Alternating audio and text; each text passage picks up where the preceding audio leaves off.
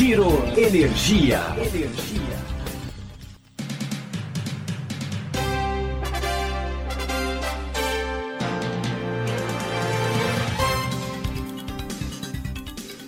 Olá, esse é o Giro Energia, o podcast sobre o setor de energia, patrocinado e desenvolvido pela Econ Energia. Eu sou Roberto Rockman, jornalista que cobre esse setor há duas décadas. Nesse episódio, a gente vai tratar da aprovação da lei do gás e como essa aprovação poderá destravar o mercado livre de gás natural. Chegou a hora? Agora é para valer? Vamos ter de fato um mercado livre de gás? Quando teremos? Para responder a essas perguntas, a gente conversou com três especialistas do setor. Ouça o que cada um deles tem a dizer.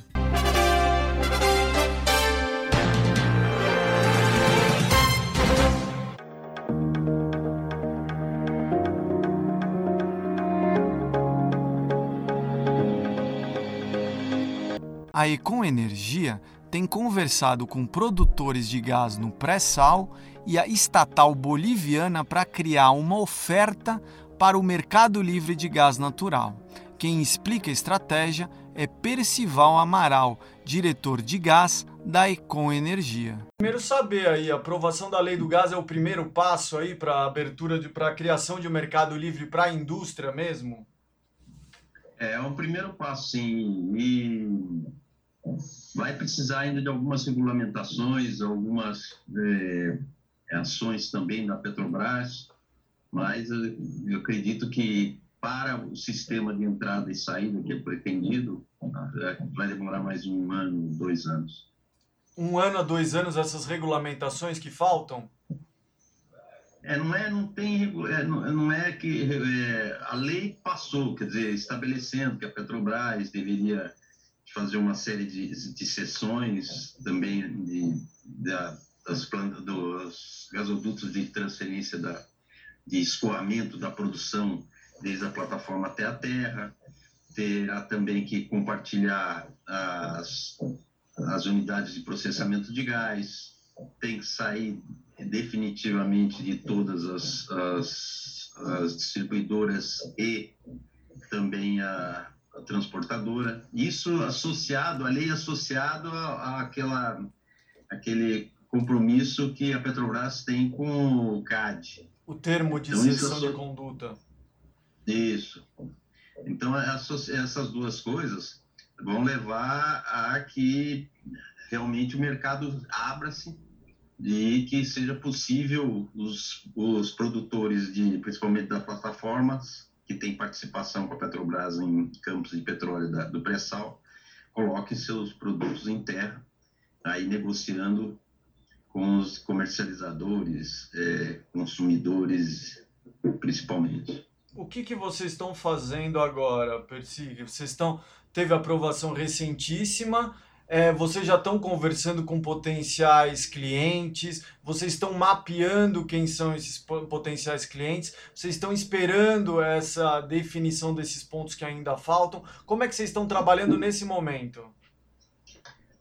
É, a gente já vem trabalhando há algum tempo, né, baseado na carteira de clientes da própria Econ Energia. A gente vem fazendo contatos com os clientes e também com produtores ou supridores. Temos conversado bastante na, no, é, na, na Bolívia, com a YPFB, e também conversado com produtores aí no, no pré-sal. Os produtores do pré-sal ainda estavam aguardando uma definição da lei para poder também saber a perspectiva de qual é a perspectiva que eles têm de participar dos gasodutos de escoamento e das unidades de processamento que a Petrobras já, já inclusive se manifestou que já estaria negociando com, essa, com esses produtores é, por causa do, do, do, acordo lá com, com o CAD. Então, é, ainda isso não, não decolou, mas estamos conversando com produtores que estão interessados em comercializar gás para ir com Gás. Ou seja, vocês estão em duas frentes, uma na Bolívia e uma aqui no Brasil. Como é que está a frente boliviana com a YPFB, que é a estatal de lá? Vai muito bem. Quer dizer, houve uma interrupção aí por causa da pandemia, retomamos e estamos negociando com eles com boas perspectivas. E vocês estão buscando negociar, tanto aqui no Brasil com produtores de pré-sal, quanto na Bolívia, quais volumes? Volume de 100, 150 mil metros cúbicos? É gás firme e gás interruptível? É, com, com pré-sal tem que ser gás firme, porque é gás associado. Então, os produtores do gás do, do, do pré-sal, eles não podem é, vender gás interruptível, porque quando interrompesse, ele teria que parar junto à produção de óleo. E o valor agregado está na produção de petróleo, não na produção de gás. A produção de gás exige muita infraestrutura e tudo mais, que tem, requer investimentos altos e custo operacional também relativamente alto.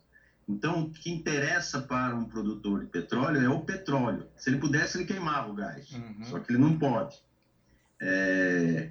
Então, esses vão requerer consumidores sempre em caráter firme.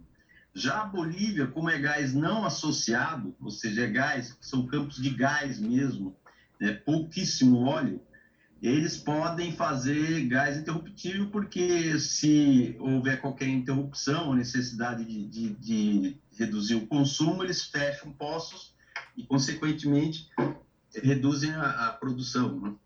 Ou seja, vocês, é. vocês podem ter um portfólio dos dois produtos, interruptível e firme, dependendo do perfil do cliente que se interessar. Exatamente, e do acesso aos gasodutos, né? Porque os gasodutos de transporte. Os gasodutos de transporte, na sua maioria, ainda tem, principalmente no, no, no lado do, do pré-sal, ou seja, entre o Rio de Janeiro e São Paulo, ainda tem a capacidade muito ocupada pela Petrobras. Então, precisa ser, precisa ser definida qual é a capacidade que tem disponível para poder ah, ela ser, ser feita chamada pública para outros interessados em carregar o gasoduto. Já no pré-sal, a Petrobras no pré-sal não, desculpe, já no Gasbol, no gasoduto da Bolívia, a Petrobras assinou um contrato reduzindo o volume que ela tinha inicialmente contratado de 30 milhões para 20 milhões. É, esses 10 milhões de diferença, a, a TBG fez já algumas chamadas públicas, é, mas como o mercado não estava bem definido, não, não houveram interessados, que a gente saiba, a não ser Petrobras, a própria Petrobras, que foi posteriormente vedado a ela que ela tivesse acesso a esses 10 milhões de metros cúbicos. É, deve acontecer uma nova chamada pública em 2022, aí eu já acredito que com mais concorrentes, e, por enquanto, existe a possibilidade de, de um de, do interruptível, entre aspas, contínuo, ocupando o espaço que tem no gasoduto. O que, que seria esse interruptível contínuo? É porque hoje, se não tiver, se não tiver ninguém contratado firme, a capacidade firme dentro do gasoduto, você pode escoar o gás interruptível. E, e, a, e, a, contratação, então, como hoje não tem a contratação de todo o volume do gasbol em firme, você pode escoar em, em interruptível. Tá. Isso aí, o interruptível fica por causa do gasoduto e não por causa do cliente ou do, do supridor. Certo. É, como vocês geograficamente estão buscando dois, dois, dois elos aí, pré-sal e Bolívia, então esses clientes primeiros potenciais de vocês estariam na região sudeste, principalmente localizados em São Paulo e Rio de Janeiro, é isso? Exatamente, exatamente. Principalmente São Paulo, Rio de Janeiro, Minas Gerais, Espírito Santo. Como estão as regulações estaduais? Porque as regulações estaduais também são importantes porque às vezes os volumes para você ser consumidor livre muda de estado para estado. Como é que está a regulação desses estados? Está indo bem, está indo bem. Eu acho que poderia ser melhor. É lógico, sempre pode ser melhor.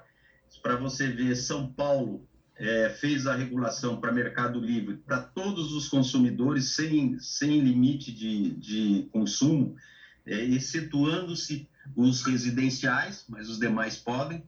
É, Santa Catarina fez também uma, uma regulação para consumidores livres, ainda com algumas dificuldades, que ela exige que sejam dois anos antes de encerramento do contrato com a distribuidora, mas isso eu tenho a impressão que deve evoluir a médio prazo.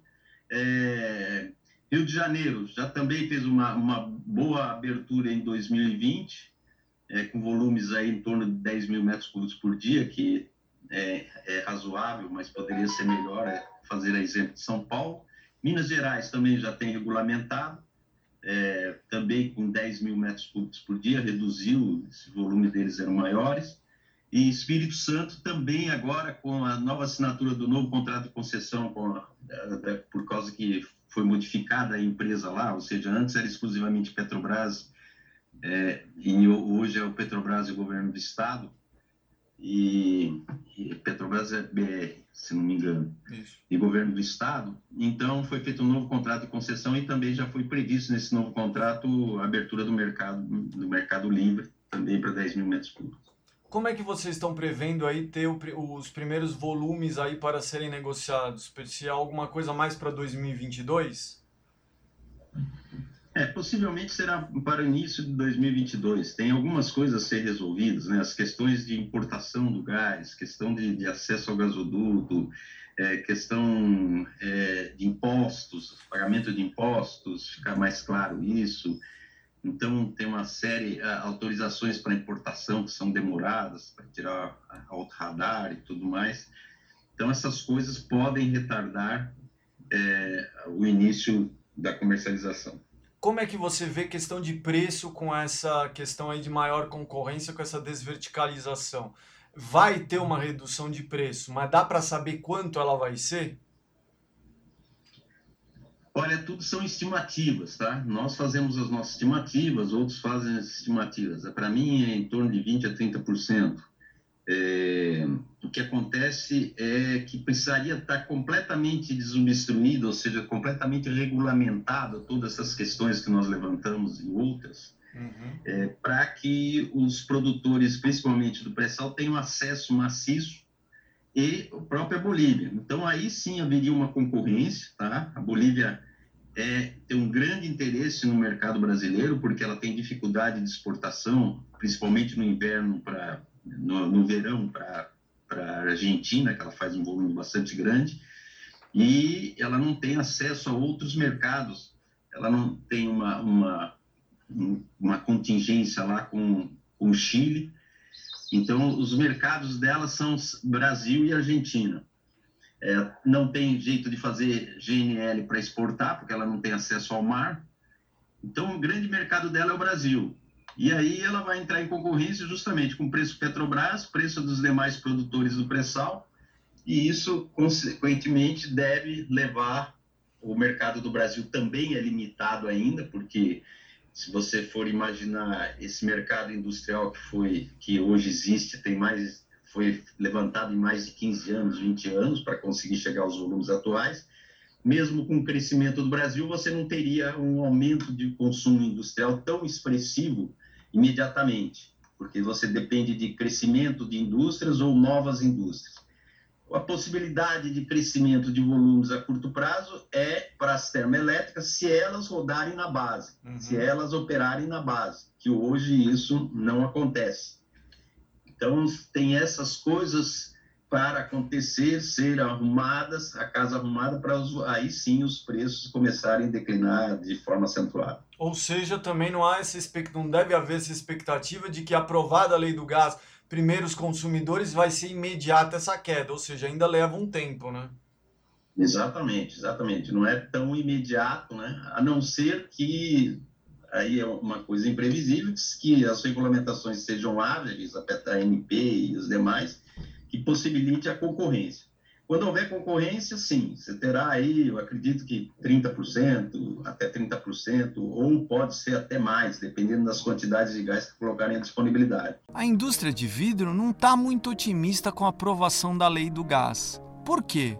Quem explica é o superintendente da Associação Brasileira da Indústria do Vidro, a Abvidro, Lucien Belmonte. Queria saber, Lucien, a aprovação da lei do gás já está fazendo com que vocês é, fiquem animados a serem consumidores livres de gás natural, seja em Pernambuco, seja no Rio de Janeiro, seja em São Paulo? Olha, animado para ser consumidor livre a gente está faz muito tempo né? mesmo antes da lei. É, o fato é o seguinte: a lei do gás não subverteu a lei de mercado. É, e a gente não está vendo é, alternativa de fornecimento a curto prazo. Por quê? Porque o mercado estruturalmente não foi alterado. Isso quer dizer que ele continua ainda com um player só? Ele continua com um player dominante, que é a Petrobras. A Petrobras é, tem é, 97, ela tem 70% da produção, mas 97% da oferta. Ela tem é, todas as UPGNs, ela tem todos os gasodutos de escoamento, ela tem é, os contratos de uso exclusivo dos gasodutos, menos o Brasil-Bolívia. Então, a gente fica realmente, a, a, toda, tem toda a contratação da capacidade desses gasodutos, né? Então, é, a, a, a efetiva oferta de gás para o consumidor livre não está se concretizando. E quando ela poderá se concretizar, Luciano? É, demorará ainda? Ou seja, a lei do gás não girou o botão, existirá um mercado livre. Ainda demorará. Quanto tempo poderá demorar? Acho que a gente tem que entender é, algumas coisas que são importantes para você é, trazer o, o, aspecto fundamental né? é, para que você tenha um mercado. Né? Para você ter um mercado, você precisa ter oferta, né? é, você precisa ter vários ofertantes, você precisa ter uma certa liquidez nesse mercado para que é, ele funcione efetivamente nas regras de oferta e demanda. Né? Então, é, eu não estou vendo é, isto acontecer imediatamente ou a curtíssimo prazo. Por quê? Porque é, você não tem uma série de regras que precisariam estar existindo ou, ou estarem disponíveis para que você implemente isso. Então, podemos olhar de trás para frente. Quem é o supridor de última instância? Né? O, o, o a última milha, como a gente fala. É, isso não está claro. E as regulações, por exemplo, a regulação de São Paulo levantou essa hipótese, mas ainda não definiu, o Rio de Janeiro não definiu, é, a ANP não definiu, o mercado não está se preparando para isso. É, para que você pudesse ter um risco mitigado nesse sentido, você precisaria ter o parcialmente livre, que foi uma coisa extremamente importante no mercado é, setor elétrico. Isso, por exemplo, São Paulo diz que não, ou é, é cativo ou é livre, mas tem um prazo de transição de dois anos. Dois anos é amanhã. Tá? Então, o que, que acontece com isso? O risco é, acaba é, crescendo exponencialmente. É, o, o, a liberação de capacidade nos gasodutos de transporte depende do TCC do CAD. Isso ainda não, não foi finalizado. Tá? Isso está, de uma certa forma, parado. Então, precisaria o CAD fazer, é, acabar a implementação do, do TCC. É, com as transportadoras declarando a Petrobras, declarando volumes, capacidades, etc. E a ANP tem um monte de coisa para continuar regulando é, e colocando à disposição um arcabouço, não só o legal que existe, mas um infralegal que é absolutamente regulatório, que é absolutamente necessário para você saber exatamente qual o seu risco, qual o seu custo, tá? é, e se vale a pena, por este custo, você correr o risco que está implícito. Isto não está claro para o consumidor. Ou que você tenha um monte de gente se movimentando, é, obviamente a lei do gás fez com que muita gente começasse a, a falar, novas empresas, novas ofertas, é, gente é, fazendo negócios, é, colocando enfim, ofertas, É, mas é o seguinte, por 3% de diferença na margem, você vai realmente é, sair de uma situação que te dá um certo conforto para você ir para um mercado livre é, e, e, assumir um risco brutal? Não, acho que isso não, não é sedutor. Me fala uma coisa, o que seriam essas medidas infralegais que a ANP teria que divulgar para, por exemplo, ajudar a reduzir esse risco, a mitigar esse risco? Vou te dar um exemplo. É... A lei do gás, ela diz o seguinte, que é, você tem, passa a ter direito de acesso às, a todas as facilidades essenciais é, e que todos serão alvo de negociação livre. Eu não conheço uma negociação livre com a Petrobras que foi fácil até hoje. Tá? Por quê? Porque a Petrobras abusa da sua posição dominante no mercado. É, qual é a arbitragem que a própria ANP vai fazer nesses casos? Isso não está claro. E me fala uma coisa, vocês já receberam alguma proposta, seja de um novo produtor de gás, seja de, de, de algum novo player? Vocês receberam é, uma proposta de 3% em relação ao preço que vocês já pagam? É, e é de contrato firme ou interruptível? Então, é, a, a, as negociações elas são feitas é, diretamente com cada uma das empresas associadas, né? É, a gente sabe, a gente tem sido procurado por várias uh, empresas para que a gente abra uh, o, o, caminho para que elas possam conversar com os associados. E a gente tem feito isso para todas as empresas que têm nos procurado. Não vou citar especificamente aqui, mas, por exemplo, nas últimas duas semanas, três empresas vieram fazer isso. A gente sabe que tem outras tantas que estão ofertando é, gás é, no mercado. Então, ó, que o gás da Bolívia, mas o contrato não foi assinado ainda na Bolívia. Uhum. Que, ah, porque a gente está pensando no terminal de GNL, ah, porque a gente está pensando em chegar com caminhão, porque a gente está pensando é, fazer um, um, novo terminal em tal lugar, é, terminal de GNL. Então, você tem várias discussões é, que eles apresentam para a gente como coisas possíveis e aí a gente encaminha para os associados. E essas possíveis, como você está falando, tudo depende, na verdade, de investimentos que ainda vão demorar para maturar, né? Novo terminal de GNL, dependência de questão de descolamento por, por transporte de caminhão, ou seja, nada é um negócio imediato, né? ou contrato com a Bolívia, tá. ou uh, acesso ao gasoduto de transporte. Uhum. Uh, enfim, você tem um monte de, de, de discussões que, que não estão claras. Então, vamos pegar, por exemplo, uh, se você traz o gás da Bolívia, você descarrega ele da, da malha de transporte em Paulínia. Né? ou você pode colocar ele em outros, em outros, em outros locais. Mas aí você paga mais um trecho de transporte, hum. Que não está precificado e não está dito a capacidade. Vamos supor que você queira levar para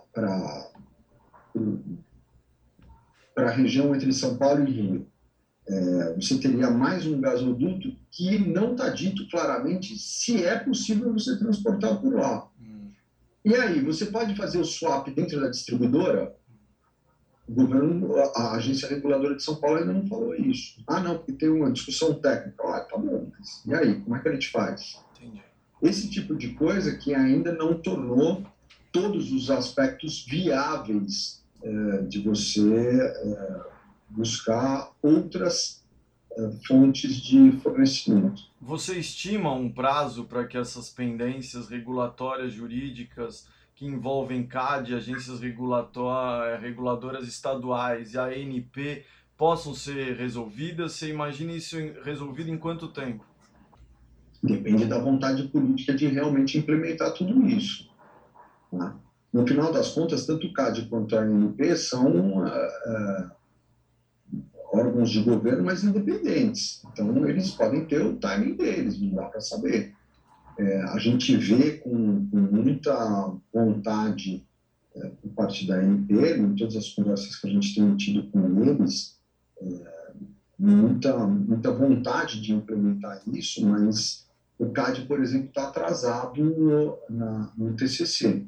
Uhum. Então, não sei, temos que, temos que ver. Você acha o que? Os teus associados estão achando o quê?